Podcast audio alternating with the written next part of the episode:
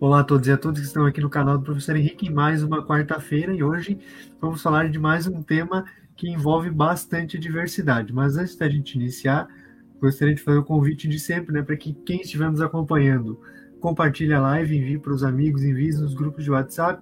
Se ainda não for inscrito no canal, inscreva-se, né? Inscreva-se no canal para acompanhar uh, os conteúdos aqui. Toda quarta-feira a gente tem sempre um entrevistado para falar de algum assunto relevante e hoje a gente está recebendo aqui o Rodrigo, né? O Rodrigo vai contar um pouco sobre a sua trajetória e também sobre o projeto dele, bem interessante, mas eu vou deixar que o próprio Rodrigo conte para a gente um pouco mais. Professor Henrique. Olá a todos e a todas. Então, nós estamos mais uma vez aqui numa live focando o objetivo do canal, que é trabalhar com toda a diversidade existencial humana e nesse sentido, nós não podemos deixar de considerar a imensa contribuição uh, da religiosidade, que agora se define como afro-brasileira, na própria formação da nossa identidade cultural. Ou seja, não se pode estabelecer nada que se diga Brasil e brasilidade sem a contribuição religiosa que foi trazida por nossos irmãos e irmãs da nossa mãe África. Então é com muita satisfação que nós trazemos hoje o depoimento do Rodrigo Zurra. Muito obrigado, Rodrigo, por ter aceito o convite. Né? E o Rodrigo Zurra, além, além de pesquisador da, da área, é sacerdote é, do culto, tem livro do que sobre o qual ele vai nos falar, maravilhoso sobre o manual do jogo de búzios no, no Batuque. Então, também é, oraculista, né? E, enfim, pessoa extremamente qualificada para discutir, para trabalhar conosco essas questões. Então, Rodrigo, na tua apresentação, eu gostaria muito que tu falasse um pouco da tua trajetória, né? Até porque a, a liga tu és, tu és branco, né? Então, aqui já já nós vamos discutir essa questão, digamos assim, étnica envolvida nesse processo de, de sincretismo aqui do país. Então, esteja com a palavra. Então, boa noite, professor Henrique Kesk, boa noite, o Antônio Silva aqui, o jornalista também que está nos apoiando. Antes de mais nada, eu agradeço imensamente a oportunidade e esse espaço para a gente poder conversar, trazer a nossa contribuição, né? Esses aspectos multiculturais são muito importantes, né, para o enriquecimento da nossa própria cultura, enfim. Uh, então, eu, como civil, me chamo Rodrigo da Rocha Andrade, enfim, uh, sou filho de uma, de uma mãe que foi filha de uma bugra de índio com negros e um pai de uma mistura de portugueses com, a, com alemão, tá? tá aí o meu olhinho mais claro, e o meu pai uma mistura também ameríndia com uh, espanhóis, né, do Andrade dele, mas já uma mistura moura, então eu brinco que eu já carrego no meu sangue um pouquinho da Arca de Noé. Sim, né? sim. Então já temos aí, né, a África, o Oriente Próximo e temos a Europa, né? Então eu já sou uma mistura. E de alguma forma, né, nessa caminhada, eu, meus pais eram muito religiosos católicos, né? Apostólicos romanos, né?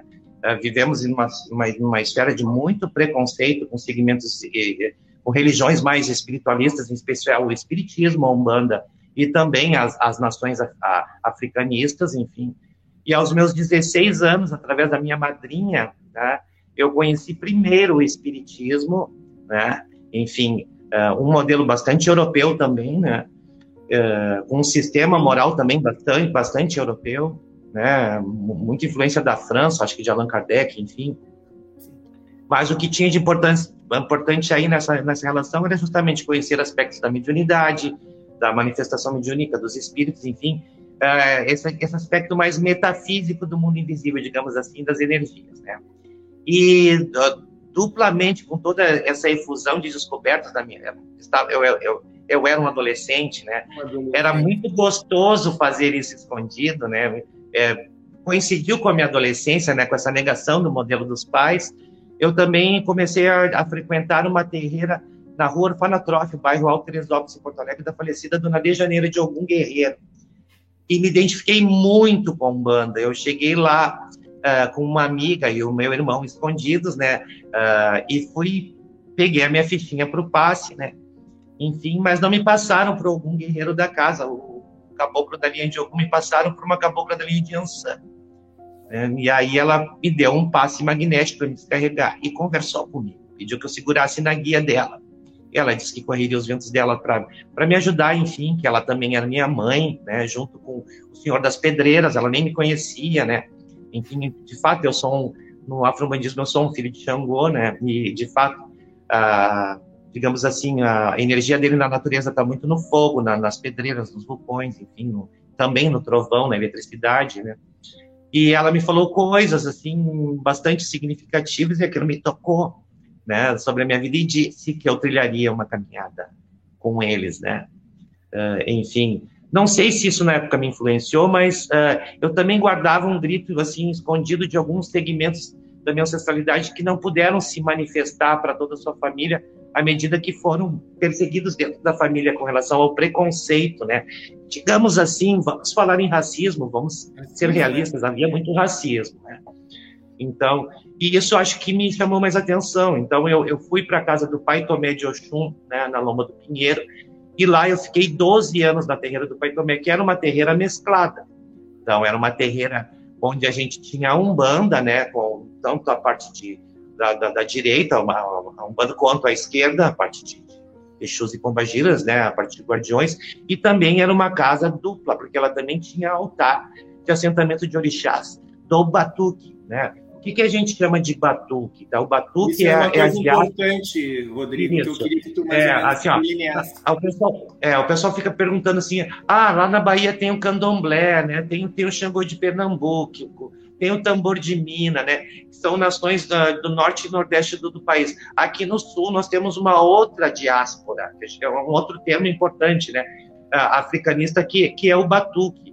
O batuqueiro foi, foi um termo utilizado pejorativo, né? Aos primeiros africanistas que uh, tocavam aos seus deuses uh, ali em Rio Grande Pelotas, porque provavelmente os primeiros escravos que vieram com seus uh, com a sua cultura e seus assentamentos para o Rio Grande do Sul, eles atracaram em Rio Grande Pelotas. E não levou 20 anos para as primeiras nações já estarem em Porto Alegre. Né?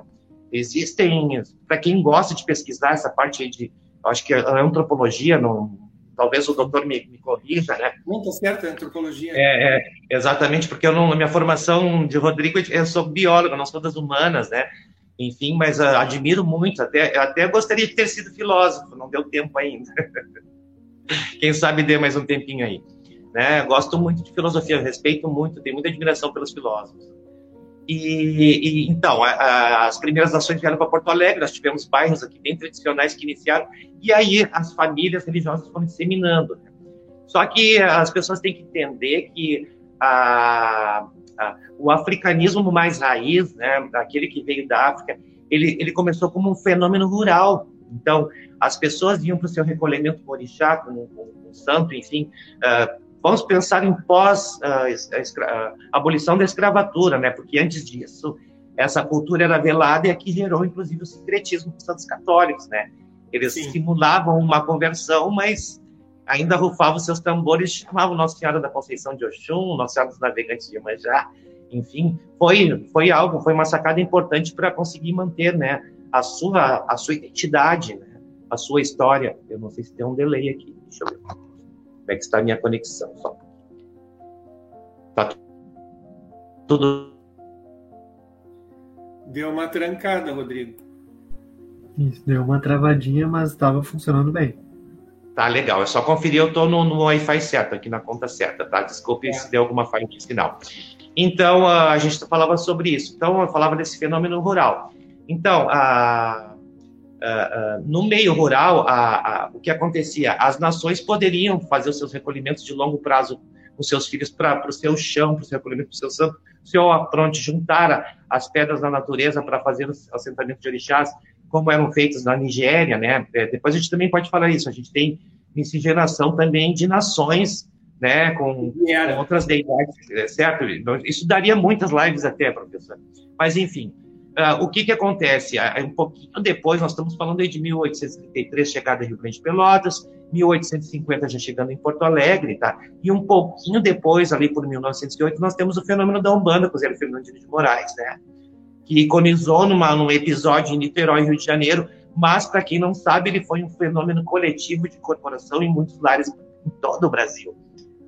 Ah, não, é. foi só lá restrito. Não foi só lá. Por que, o que, a gente deduz da Umbanda? Que ele aconteceu dentro de uma família aristocrática do Rio de Janeiro, para que aquilo tivesse um significado para a sociedade, tivesse uma ruptura, né, e tivesse um efeito daquela missão espiritual, né, digamos assim, né. Então, o Zélio era de uma família aristocrática, né, o Zélio Fernando de Mourão, e isso aí incorporar. Só que o pessoal não sabe aqui, nos lares brasileiros, assim, a, paralelamente àquilo, muitas manifestações de incorporação de índios, pretos velhos, né, de ancestrais da nossa própria terra se deu em muitos lares brasileiros. Muitas pessoas foram levadas ao psiquiatra, muitas pessoas foram internadas ainda na época em manicômios, né? Nós tínhamos a saúde mental manicomial, infelizmente, no Brasil, né? Muitos médios, inclusive, morreram, né? Uh, presos em manicômios, né? Tivemos um outro delay. Como é que estamos aí? Tá funcionando bem, Rodrigo. Para nós tá ótimo. Tá legal, tá. E, enfim, uh, e, e aí gente, o fenômeno urbano, então a Umbanda é um fenômeno urbano e, e o africanismo é um fenômeno rural. Quando a, a, as nações vieram para a cidade grande, vieram para a capital, para Porto Alegre, uh, tendo em vista esse, digamos assim, o comportamento da vida urbana, com horários, com, com, com correrias, enfim, uh, e até com um custo mais elevado, fez com que a maioria das nações de orixás africanistas absorvessem também a Umbanda uh, para dentro dos seus terreiros, para, digamos assim, se adaptar a uma vida urbana. E com isso, boa parte dos terreiros aqui do Rio Grande do Sul são mesclados com o africanismo e a Umbanda tem as linhas, né, as diferentes linhas de trabalho. Exatamente, é. Nós temos assim as principais uh, linhas de nação que a gente tem aqui são o Jeje, o Ijexá, o Oió, certo? Que mais? Temos a, a Cabinda, que é uma, uma até uma, uma polêmica se ela é, ela é original ou se ela derivou do Jejexá também.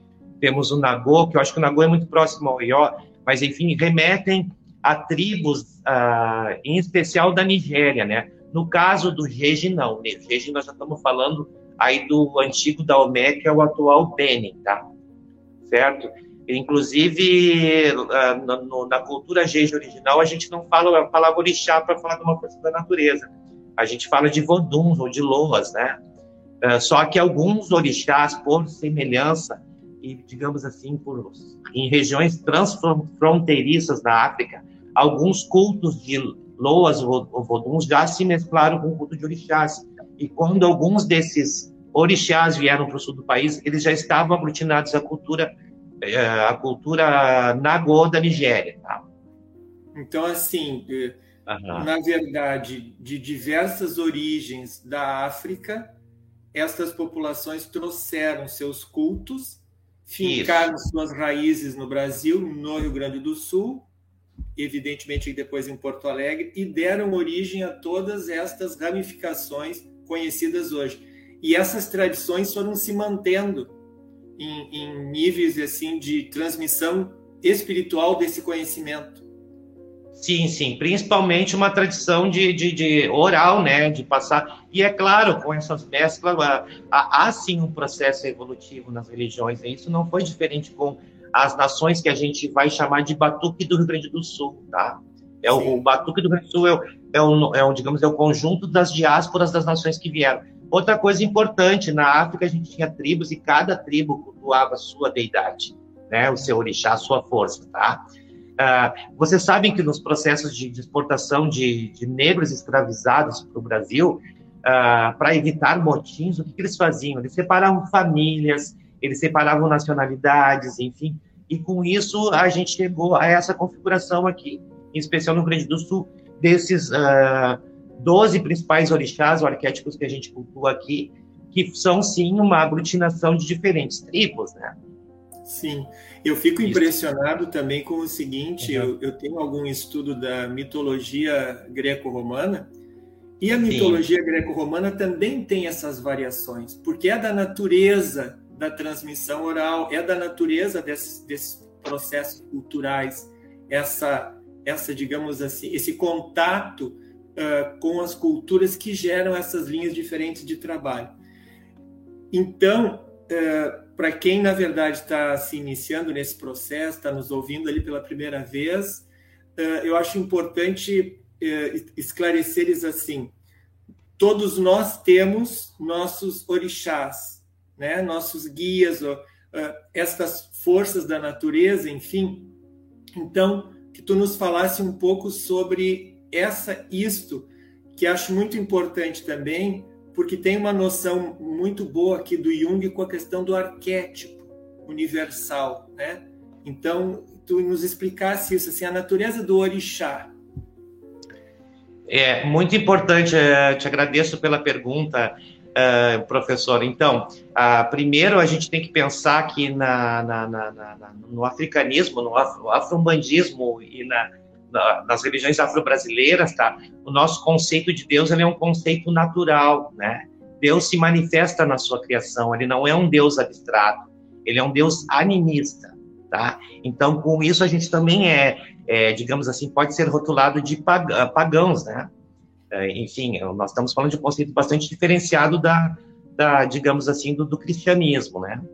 Certo? E com isso, uh, essas forças da natureza, elas, elas atuam em dois níveis, né? E até queria mostrar para ti um livro de referência meu, que é o do Pierre Patumbi Verger, um dos grandes pesquisadores mundiais dos orixás, né? Eu acho que é uma referência para todos vocês também. E ele cita muitos outros também aqui na revisão dele, tá? Nós podemos pensar de duas, de duas, sobre duas óticas. A primeira é que os orixás são forças da natureza e são manifestações uh, próprias de Deus Pai Olorum, que seria um Deus, ou do Maré, que seria um Deus maior, certo? Uh, que se manifestam na natureza, se manifestam nos ventos, se manifestam nas chuvas, se manifestam na vegetação, se manifestam na fauna, nas pedras, na terra, se manifestam no céu, nas estrelas, se manifestam no sol, certo? Tudo que nos cerca. Então, tem a, tem a energia dos orixás, tá? E é, quando a gente fala no orixá enquanto fenômeno e manifestação das coisas da natureza, nós estamos falando de um orixá irumolé. É um orixá que está antes do arquétipo, que é a força da natureza em si, tá? E depois nós temos um processo né, de mitologia para ter a construção dos nossos heróis, né, e a construção da fé, e este é um processo humano, nós começamos a criar então os arquétipos humanizados do orixá, né? Que aparecem com, com, todas as, com toda a sua luz e com todas as suas sombras também, como é a dualidade humana, né? Esse conceito se aplica a outras mitologias, inclusive na greco-romana, certo? Existe essa força maravilhosa da natureza, essa força criadora, e esta força criadora foi antropomorfizada, ela foi humanizada para que pudéssemos ter contato com ela e nos identificarmos com ela, né? Por, por semelhança, por aproximação, então. E como é que fica isso? Uh, é, cada então, então, nós nascemos com o orixá, Rodrigo.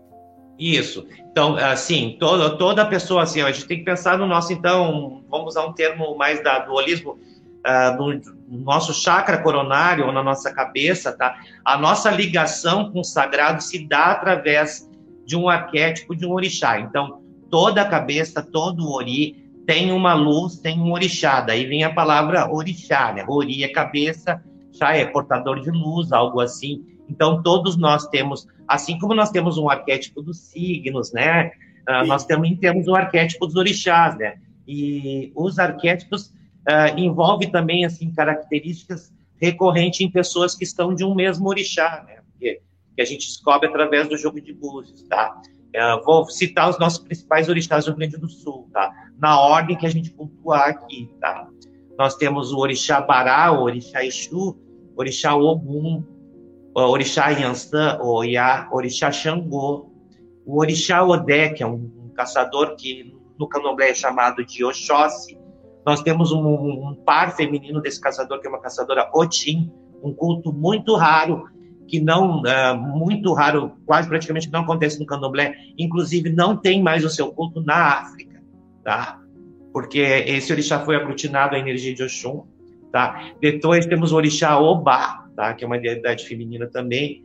o orixá Ossan, Ossanha, que a gente chama aqui, que é o orixá das folhas, Chapanã, que é o Omulu Oboloie do Candomblé, que é o orixá da, das pestes também e da cura da alma, Oxum, né, a deusa do amor, das águas doces, e Emanjá, a senhora do, dos grandes mares também, a senhora dos pensamentos, né, da, e, o, e Oxalá, tá? Uma ressalva importante para a gente entender uh, algumas questões. Uh, aqui no Rio Grande do Sul, alguns orixás como Euá, Logunedé, tá? Erinlé, enfim, Oxumaré, no Batuque não, não são cultuados, tá? Certo? E os orixás Nanã e Orumilá, eles são aglutinados respectivamente aos cultos de Emanjá e de Oxalá aqui no Rio Grande do Sul, tá? Ou seja, os deuses também foram sendo assimilados pelas diversas culturas da forma como se apresentaram. É. Outra, outra questão importante também, ó. Uh, por exemplo, a, a, energia orixá e beije, que é uma, uma, uma, energia infantil, tá? a da esperança das novas gerações, existe um culto puro no candomblé e no Rio Grande do Sul não há. Aí ele é aglutinado respectivamente aos cultos de Xangô e de Oxum, tá? como qualidades muito jovens ou infantis desses dois orixás. Tá? Rodrigo? Oi. Tem uma pergunta aqui, até era uma questão que eu estava pensando. Como é que funciona a iniciação na Umbanda, por exemplo? Existe um batismo, como é nas, em algumas religiões cristãs? Como é que é o processo? Eu simplesmente começo a frequentar porque eu gostei, me identifiquei, ou existe um, um caminho de iniciação, digamos assim? Eu vou te então dar um relato de como foi a minha experiência, tá? Uh, eu estava frequentando um centro espírita, já era médium da segunda mesa, porque eu sentia fluidificação, tá? E, e ao chegar na primeira vez na, na terreira do Pai Tomé, eu, uh, eu já visitava a terreira da Dona Dejanira, mas ao chegar na terreira da, do Pai Tomé, para assistir numa sessão do, do cacique Birajara do Peito de Aço, meu, meu cacique de iniciação e de formação, até hoje, tá? Sinto ele sempre presente, que também foi meu padrinho também e cacique. E aí eu explico a diferença entre batismo e iniciação, tá? Uh, então, eu chegando lá, o meu coração ficou com uma dúvida, voltei ao centro espírita e pedi, na época, havia uma orientação de mediunidade, com aquela inquietação do meu coração. E agora, eu sigo no espiritismo ou vou para Umbanda? Isso muito jovem. Para minha surpresa, eu estava preocupado que houvesse algum sectarismo, né? No sentido da, da, da, da, dos espíritos me deixaram lá. E, e o, o, meu, o, o mentor, que, como é que a gente chama? Psicografou, disse que não, que nesta encarnação o meu coração já tinha decidido a minha missão e que era com os irmãos da Umbanda. Então eu saí, eu saí pela porta da frente do espiritismo, não foi Sim. corrida, né? E fui de imediato. Quando eu cheguei para me apresentar para o Birajara para perguntar se eu poderia entrar para a corrente, eu não, não precisei perguntar. Ele chegou na minha frente, se eu não preciso falar nada, eu já estava esperando. certo? E assim eu comecei meu desenvolvimento. O primeiro, uh, na, na, eu acho que assim, ó, rituais de iniciação variam quanto são os números das casas, tá? É, é, muito da história pessoal de cada um, tá? Existe aquilo tudo que define um banda e, e aquilo tudo que define a história de cada sacerdote, tá? Existem uma, um alicerce comum de práticas e rituais e, e também digamos assim, da nossa teologia, mas na questão ritualística, a Umbanda tem muita riqueza e muita variação, e isso não tem problema nenhum, tá? Por isso que a gente fala para uma pessoa que é um pouco mais leiga, assim, ó, bom, se tu não conhece nada, não te atire numa casa, conheça várias naquela, né, frequente por um período, veja como é que eu convivo com as pessoas, porque isso tudo tem que casar, né? Essa química tem que fechar, não é só no espiritual, enquanto porque é uma sociedade, né? Tem desafios de um, de um grupo ali, né? Então, tu vais conhecendo, e aquela que chama mais atenção, em todo sentido, mais aderência, tu pode sim te apresentar para o cacique da casa e perguntar se tu pode ingressar, né? É, que tu tem interesse em conhecer, em desenvolver mediunidade, ou enfim, ser o cambone da casa, aprender com aquilo, ter doutrina, tem... aí tu vai vendo isso, ó. Olha, eu quero uma casa que tenha doutrina. Pô, se tu vai numa casa que não dá doutrina, não entra para lá entendeu? Certo? É só essas coisas assim, né? Já tem muitas casas que dão doutrina. Eu, eu pessoalmente acho isso muito importante, né? Para tu não ser um médio assim alienado, né? Do teu meio, da, do teu métier, da, daquilo que tu está processando, né? Mas isso também era um preconceito antigamente a doutrina, né? Agora não, a gente tem emancipado muito isso. E aí, o primeiro ritual, na minha opinião, que a pessoa faz ao ingressar na Umbanda não é um batismo. Ele é o ritual do Amaci, que é aquele ritual que abre o teu chakra coronário para a mediunidade, tá? Certo? É uma preparação para a mediunidade, para o desenvolvimento mediúnico. Assim, ó, tu pode ser um médium com a iniciação do Amaci para começar o teu desenvolvimento mediúnico de corporação para caridade, tá? Mas, enfim, uh, tu pode daqui um tempo te decidir converter-se um bandista. Aí tu vais pedir um batismo, vais ter um padrinho, uma madrinha, inclusive para aquelas casas que possuem o seu livro ATA, que também é algo muito importante de ter, né? Dos trabalhos, tá? aquilo pode ter até um valor civil, de alguma forma, certo? Se a casa tem um alvará em especial com alguma federação, né? Aquilo tem um valor civil, tá? E então diferenciando uma conversão uh, ah, para te ver como a umbanda tem uma, uma também um, um, acolhimento assim que não é tão assim que te, te blinda tanto na numa casa ou numa obrigação. E é um pouco diferente do batuque. O batuque tu entra para uma vida, tá? A umbanda tu não é assim, tá? A, a, a, o que eu digo assim, eu acho o batuque muito mais iniciático e acho a umbanda muito mais mediúnica, tá? certo? Então, a nação é muito mais tradição e manutenção de uma história junto com o culto e tudo isso, tá? E a Umbanda, a Umbanda já tem um viés um pouco diferente. A, a Umbanda é uma, é uma, é uma religião, assim, para a evolução do espírito.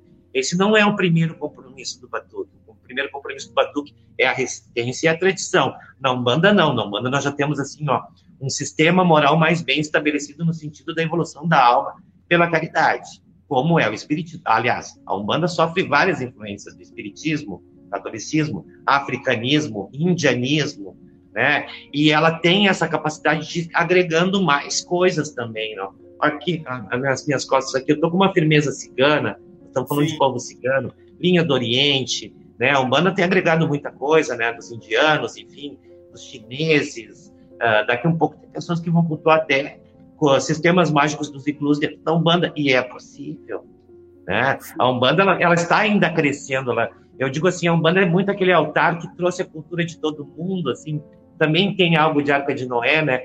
Claro, alicerçado num, num, há um sistema doutrinário, há um sistema teológico, há um sistema moral, tá? Mas ela tem, digamos assim, as portas abertas vão agregando mais falanges de espíritos que abdicam de um nome pessoal para um nome de missão e passam a exercer o papel de guardiões e guias, incorporando em médiums para também trilhar junto com o médium um caminho de evolução espiritual. Tá? Então a Umbanda é muito comum. Por exemplo, no Batuque, o cavalo de santo, aqui no Batuque é tabu, a gente não comenta nem para pessoa, isso não é comentado. Não tem desenvolvimento mediúnico, ou, cavalo, ou a pessoa cavalo, ou o orixá vem ou não vem. É diferente, não há puxado, não há desenvolvimento. É diferente o sistema, muito mais mistério. Há toda uma feitura. Orixá, a feitura do orixá africanista é diferente da firmeza do orixá que irradia para um trono de entidades, espíritos que chegam numa pessoa. Tá? É, é, muito conhecimento aí, né? Mas como a minha história é uma história mesclada, eu sempre procuro traçar uma relação, né? Ah, as forças de orixás atuam na Umbanda? Atuam através dos seus falangeiros da, da, da, linha. Inclusive, há vários sistemas das, também que definem as sete linhas de trabalho da Umbanda numa codificação dos orixás africanos. Né? Sim. Eu acho essa pergunta foi importante porque o caldo cultural, digamos, oficial também do Brasil é a religião católica, né?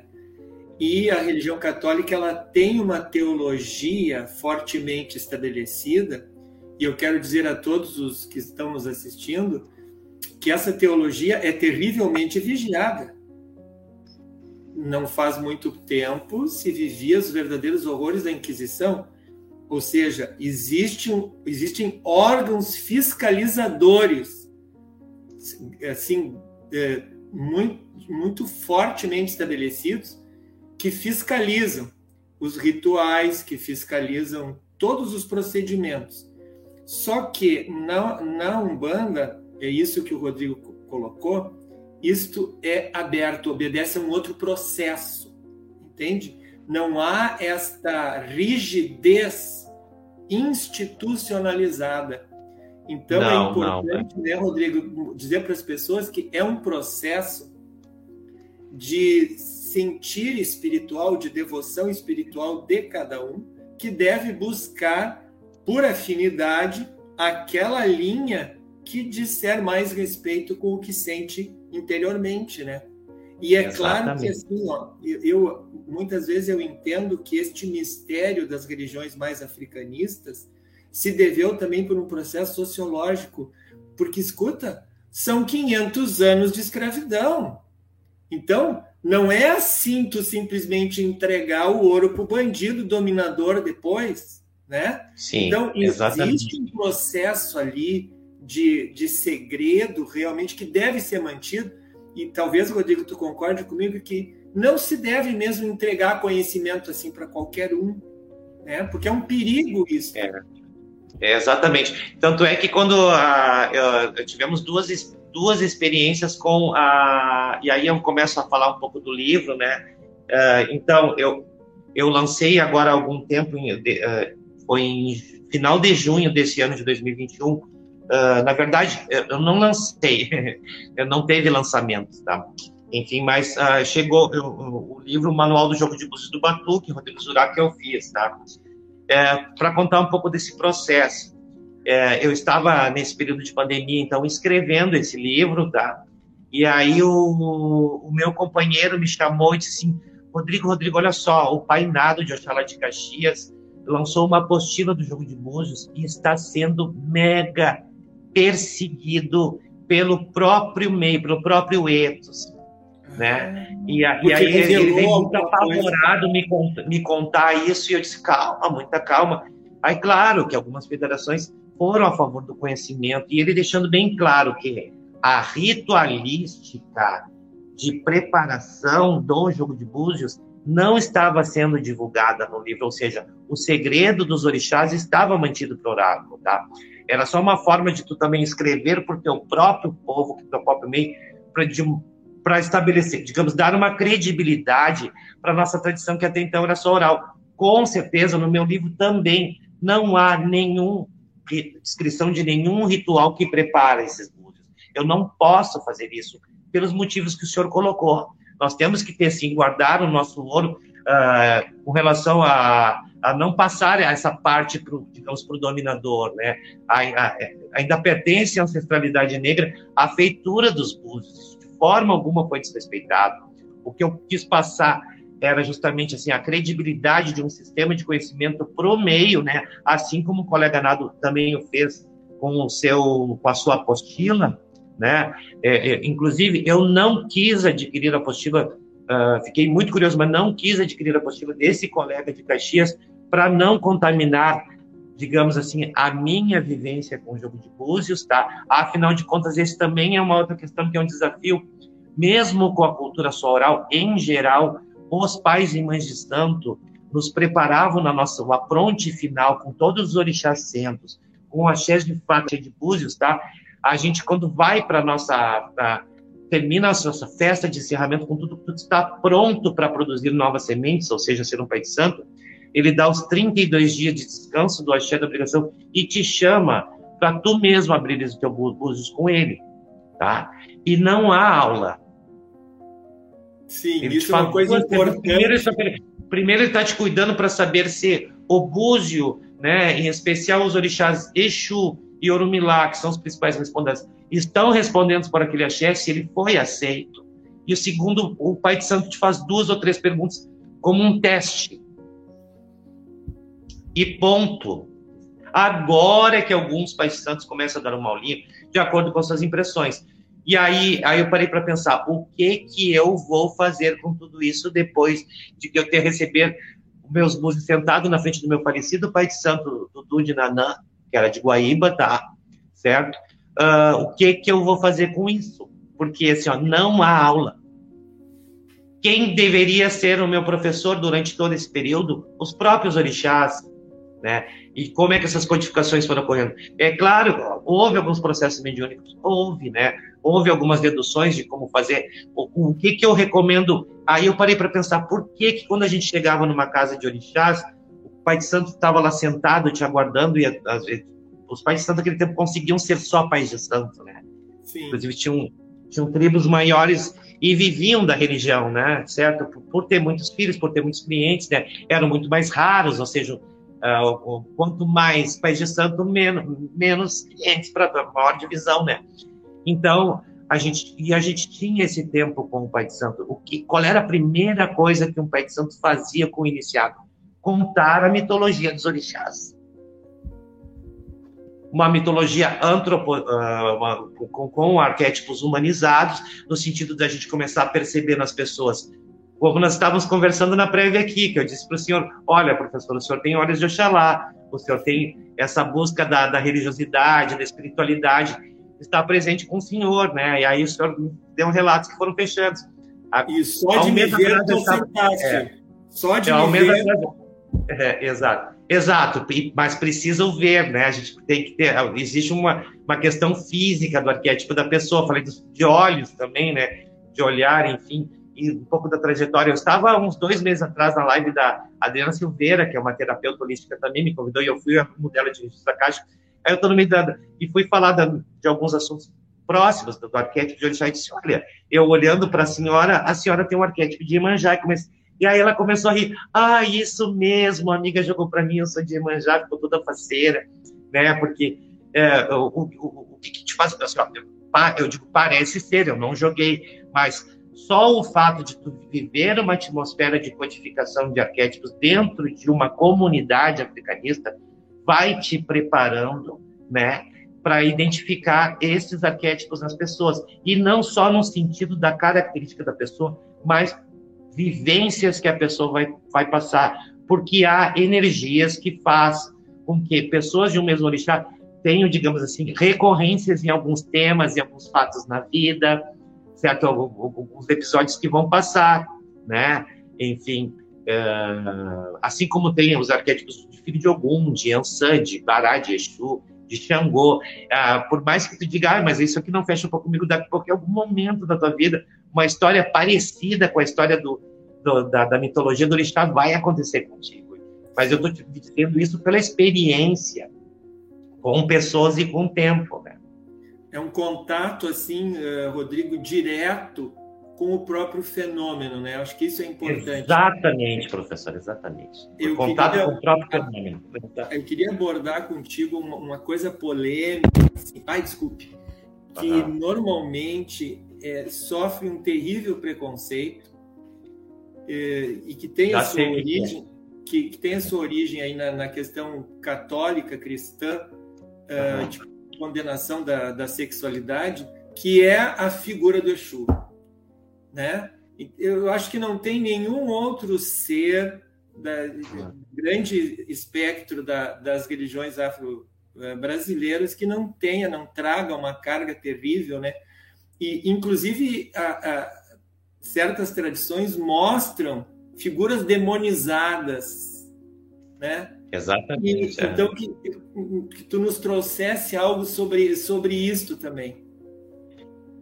É, eu não eu não tô com todo esse domínio dos estudos que eu já fiz assim digamos mais academia com relação a Exu, diabo, demônio, mas existem vários eh, historiadores, filósofos, antropólogos sociólogos que estudam essa, essa de, de, demonização de Exu, né?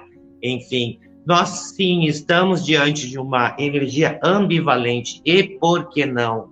Nós não cabemos no sistema moral cristão. É, é isso que as pessoas não entendem, né? Ah, Para nós, assim, a, a dualidade luz e sombra faz parte do sagrado. Né? E, e, esta é a energia de Exu. Exu é uma energia ambivalente. Ela mostra, ela, ela expressa a, a, ambivalência humana em si, como mais uma energia da natureza. E tu sabes, Rodrigo, que na, nos meus estudos de, de, do doutorado em filosofia, eu aprofundei muito o filósofo Heidegger. Uhum. E eu acho muito importante agora dizer, pegar esta tua fala de que sim, o ser humano é ambivalente, nós somos luz e sombra, isso também está em Heidegger. E isso que legal. Eu não li esse autor, mas. claro, e isso está também, por exemplo, em Freud, na questão exatamente daquilo que é claro, daquilo que é racionalidade, daquilo que é pulsão inconsciente do ser, né? Então, com isto, esta figura ambivalente, na verdade, parece ser aquela que mais representa a condição existencial humana. Exato, a mais próxima, a mais terrena, a mais próxima de nós. A, ele também tem a, a, a, a, gente pode falar dessa ambivalência entre bem e mal, entre certo e errado, entre uh, a, a, pureza e a, e a sexualidade. Ele também tem essa é uma questão muito disposição à moral, porque ele, ele, ele, é o orixá do falos, ele fale. Aí tu imagina como isso pode ser agressivo para uma cultura cristã e católica, né? Certo? Ele fala dessa potência, né? Eh, de, Criativa, de, de, criadora. É, criadora, exatamente, né? É, tem esses aspectos de, de, de, fecundação do feminino, porque ele é ativo, né? Ele se lança, ele expande, ele é espera que expande, ele está sempre com fome. A gente, quando a gente fala em Exu, a gente começa a pensar no próprio universo que está sempre se expandindo. Por isso que a gente diz que Exu sempre tem fome. Ele sempre vai, ele se expande no vazio e vai, tem que imaginar o próprio universo com essa energia, né? Então ele, fa, é, ele vai desde o microcosmos ao macrocosmos, digamos assim. É, é, olha, falar sobre Exu é, é, é, muito lindo, na minha opinião, né? Muito rico e abrangente. Nós podemos fazer um, várias lives sobre Exu, sobre essas questões do diabo, né? Enfim, como, mas é, é assim, ó.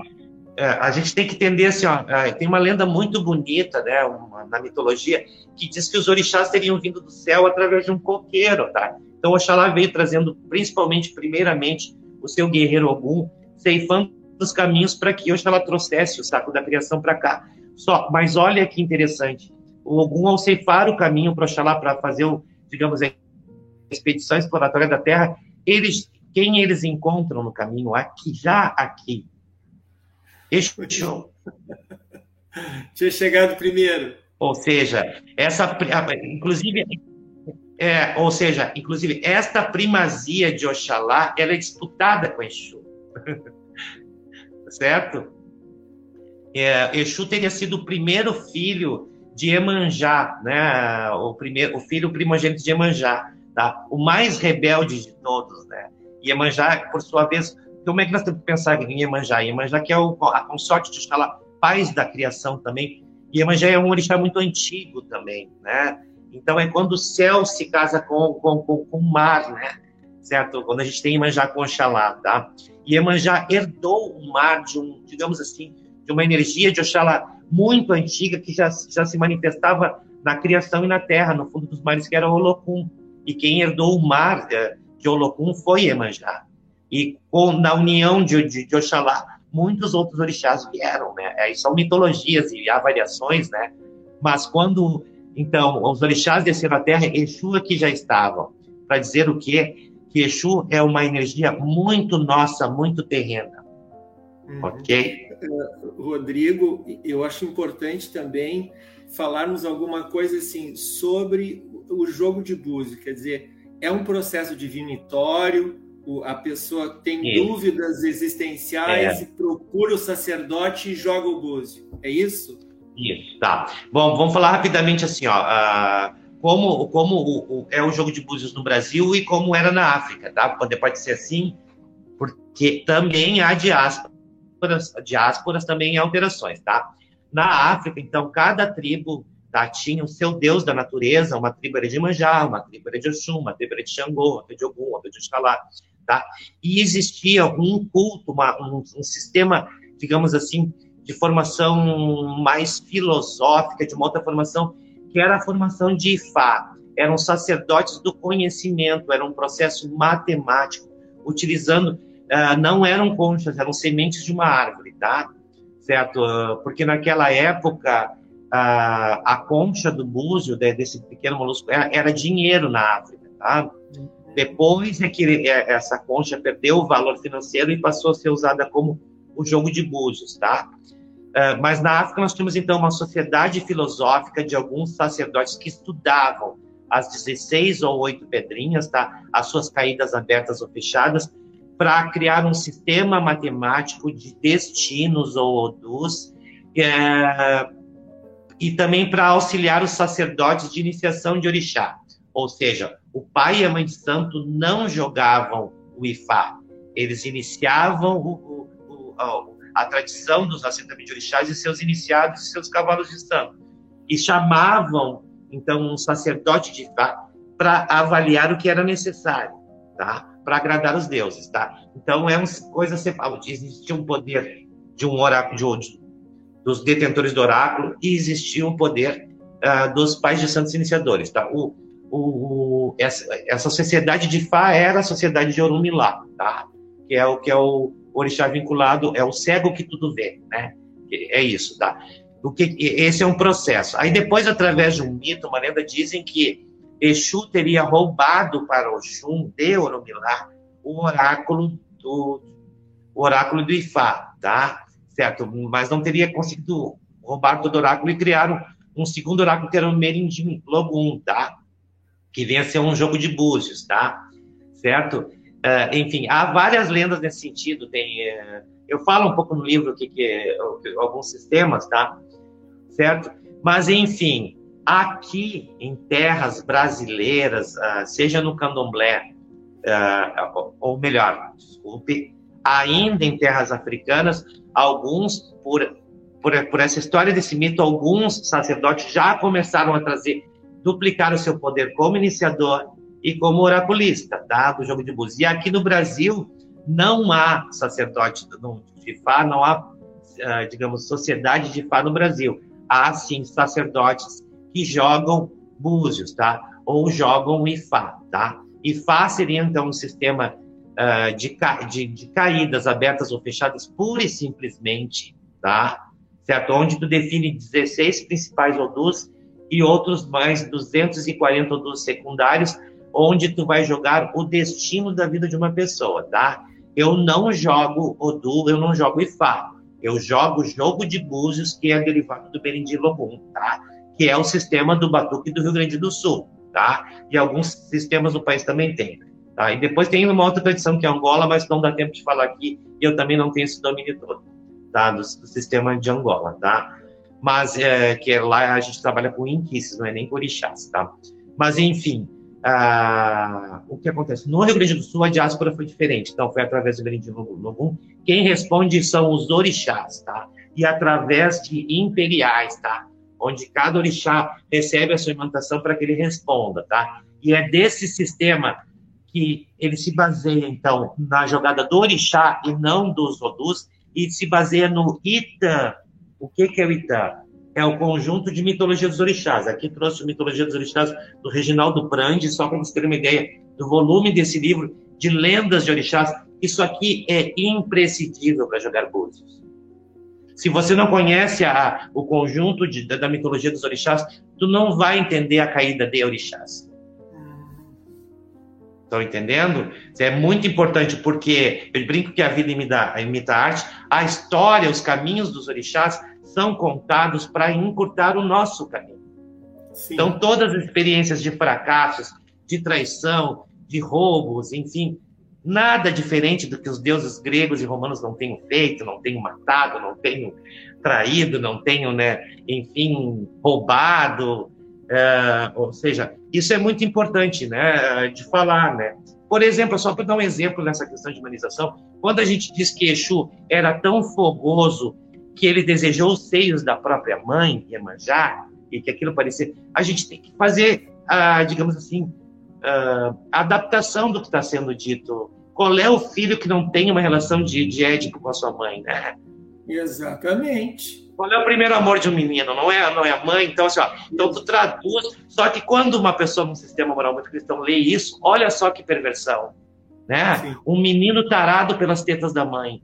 É, é claro que não é isso. Uma pessoa sem cultura, uma pessoa muito, digamos, uh, quadrada, não vai entender a leitura de um mito, né?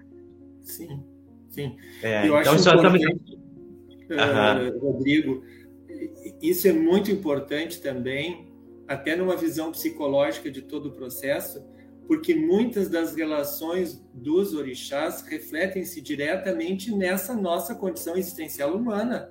Ou seja, Sim, nós também. temos essas pulsões interiores, né? Nós não podemos negar isto em nós mesmos. Só que esta moral, digamos assim, hipócrita, ela procura estabelecer certos padrões rígidos que na maioria das vezes causam dor e sofrimento. Então, e não adequam né, esses processos à vida como ela é. Então, me parece assim é, que também eu, eu, gostei muito quando na tua apresentação tu também te, te apresentas como terapeuta, porque me parece que é Sim. isso, é, é, um processo de gerar felicidade, né? Gerar felicidade no sentido da aceitação daquilo que a pessoa traz consigo e daquilo que ela pode melhorar de si mesma a partir desse contato uh, maravilhoso uh, com os orixás. Uh, existe, tu, na verdade, sofreu também alguma forma de, de preconceito por seres brancos? Com certeza. Com, com certeza. Ah, ah, sim, sim, sim. Ah, é, é aí que está, assim, ó, coisas que, o que, que acabaram acontecendo no, no africanismo mais raiz com, com, com, com o branco, né? Ah, coisas, por exemplo, que não tem no candomblé, que ah, não, não há o comentário do, do, sobre, sobre ocupação, sobre a, sobre a incorporação no batuque, né? Ah, uma série de provas foram postas também para as manifestações, principalmente em função da entrada do branco no, no, no, no, no, no ritual batuqueiro, tá? Certo? Uh, por mais que tu coloque que a tua, por exemplo, eu te coloquei que dentro da minha história eu tenho uma avó bugra de índios negros, então no meu sangue corre sangue negro, né? Com muito orgulho, tá? Mas enquanto estereótipo, poxa, eu, tenho olhos claros, né? Puxou pro lado do meu avô português com alemão, né? Enfim, uh, uh, há, há sim, uh, mas digamos assim, por um outro lado, eu também queria colocar isso. Se em algum momento houve essa resistência, tá? Digamos, existe um outro aspecto que diz respeito assim, ó, por exemplo, né? Eu vou falar da minha, da minha condição, por exemplo, homoafetiva, tá? Certo? É um ethos que acolhe, porque ah, também a, a, a, a, também a mitologia, também a naturalidade, até porque a sexualidade nos ethos, ela é, é natural, é abençoada, né? Certo? Para nós, ela tem to, é, ela tem todo um outro valor, é, faz parte do ciclo da natureza, tudo é muito abençoado, tudo é, é muito natural, né? A, nós temos um Itã, uma lenda específica de Oxóssi ou de Odé com Ossanha que remetem a, a, a, a, amor afetivo, temos uma história de uma paixão velada de Oxum por Iansã, uma dada passagem que remete a uma afetividade feminina. Isso é tudo muito natural, certo? Faz parte, né? Ah, e nessa mesma lenda de, de, de, de Oxóssi com Ossanha, a preocupação da mãe, do filho ficar sozinho com um homem solitário no mato, coisas do nosso cotidiano acontecem, né?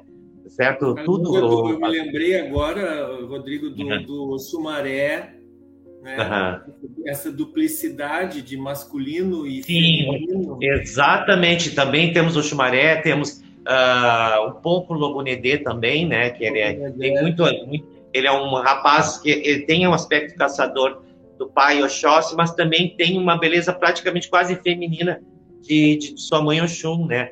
Essa, essa duplicidade, ela existe também, exatamente, né? É, Yin e Yang no mesmo arquétipo, né? Abriga, abriga a diversidade de manifestações. Eu Exatamente. acho que isso é importante, por isso desta é. aceitação mais universal, mais ampla, não castradora.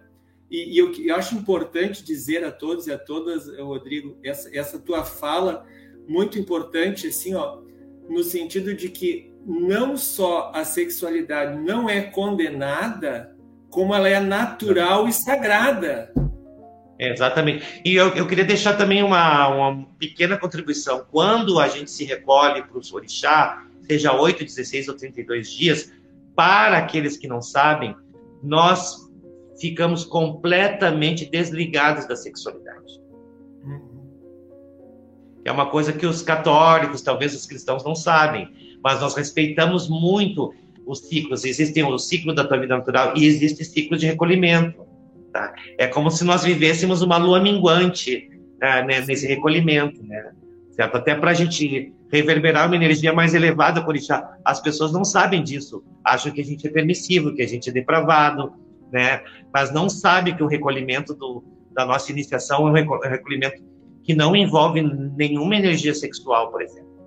Sim. Antônio, eu não sei como é que nós estamos com o tempo, se tu tens alguma outra colocação. Uh, temos tempo ainda e eu gostaria de pedir para o Rodrigo mostrar o livro, né? Acho que é um momento ah, bom tá. para mostrar e também para falar como quem quiser adquirir, como é que faz para adquirir. Ah, isso é direto contigo, tem algum lugar para comprar, como é que faz esse processo, Rodrigo? Ok, muito obrigado, Antônio. Então tá. Então eu esse aqui, aqui tá meu livro, tá? O manual do, do jogo de búzios do Batuque, tá? Pela editora Autografia, Rodrigo Zurá, tá? Uh, é, faz parte de uma experiência aí de, de, uns 20 anos atendendo e aprendendo com esse oráculo. Falei já no início da live sobre o que é essa a diáspora desse jogo para o Batuque do Rio Grande do Sul, baseada no arquétipo do orixás e na sua mitologia no Itã, e não nos odus uh, do Ifá, tá? É um, é um sistema diferente, tá?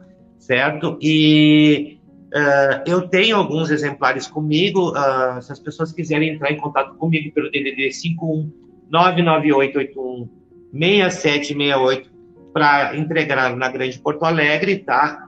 Podem entrar em contato comigo para dar as informações do valor, enfim, e como entregar, tá?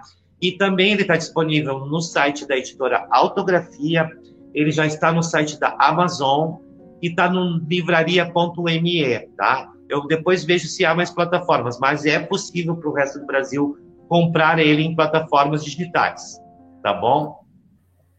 Perfeito, Rodrigo, obrigado.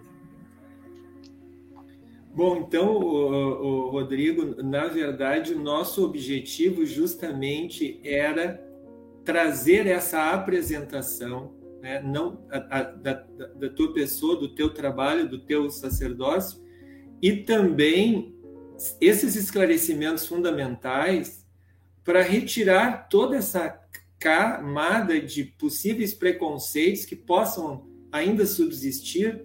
E existem, uh, existem. E existem, né? Que foram lançados né, historicamente contra as religiões uh, de matriz afro-brasileira. E eu achei importante, eu queria destacar justamente isto, nesta tua história e na história do culto, esta diversidade, esta multiplicidade, e isto é a nossa brasilidade, inegável. Né? Nós somos o produto desse processo da, da miscigenação do, do indígena, cultural do, do, do, português, e depois com o negro e de todos os europeus que vieram para cá, entende? Então, é esta riqueza maravilhosa que se estrutura em uma religião que dá respostas muito claras, muito específicas acerca destas nossas uh, vivências uh, existenciais. Então, era, é, essa importância de divulgar esse trabalho, principalmente agora, Rodrigo, quando o fundamentalismo religioso, ignorante, né? Ignorante, vamos, vamos usar as palavras, se apresenta com uma espécie de viseira focando numa única direção e sendo se opondo inclusive a esta formação histórica uh, cultural uh, do povo brasileiro. Então é importante apoiarmos sim esta formação, apoiarmos o teu trabalho e te desejarmos assim a plena realização plena continuidade desse trabalho, desse agradecendo a oportunidade de estarmos aqui conversando contigo. Eu queria te pedir só que depois que nós que o Antônio desligar ali a, a, a transmissão, tu fique mais um pouco para nós combinarmos alguns outros detalhes. Tá bom? Ah, ok. Gratidão. Uma boa noite, tá? E até a próxima. Rodrigo, te agradeço por ter aceitado o nosso convite. Também agradeço ao professor Henrique por ter sugerido o nome do Rodrigo, né, para a gente poder conversar aqui hoje. Teve muitos comentários né? Principalmente os teus alunos, Rodrigo, comentaram bastante aqui, te parabenizando pelo momento, né? Ah, gratidão. E eu também te agradeço, né, por ter aceitado nosso convite, por ter topado participar aqui com a gente. O, o espaço fica sempre aberto, sempre nos conte as novidades, né? e as coisas que vierem chegando para ti também sobre o dia de hoje. O vídeo fica disponível para sempre no YouTube para quem quiser conferir depois. E lembrando, né, que quem está aqui com a gente, que ainda não se inscreveu no canal, não compartilhou o vídeo, puder né, compartilhar para que a gente leve esse conhecimento de qualidade para mais pessoas e também ajudar o canal a crescer aqui para que a gente possa voltar aí toda quarta-feira produzindo conteúdo. Obrigado a todos e a todas que estiveram conosco. Quarta-feira que vem a gente está de volta com mais algum assunto relevante socialmente. Olha, eu me lembrei de outra coisa agora, Rodrigo. Vê se tu não, não consegue dar uma palhinha rápida para nós aqui. Cada ano é regido ah, para encerrar. Uhum. Como é que se sabe? O joga no búzio?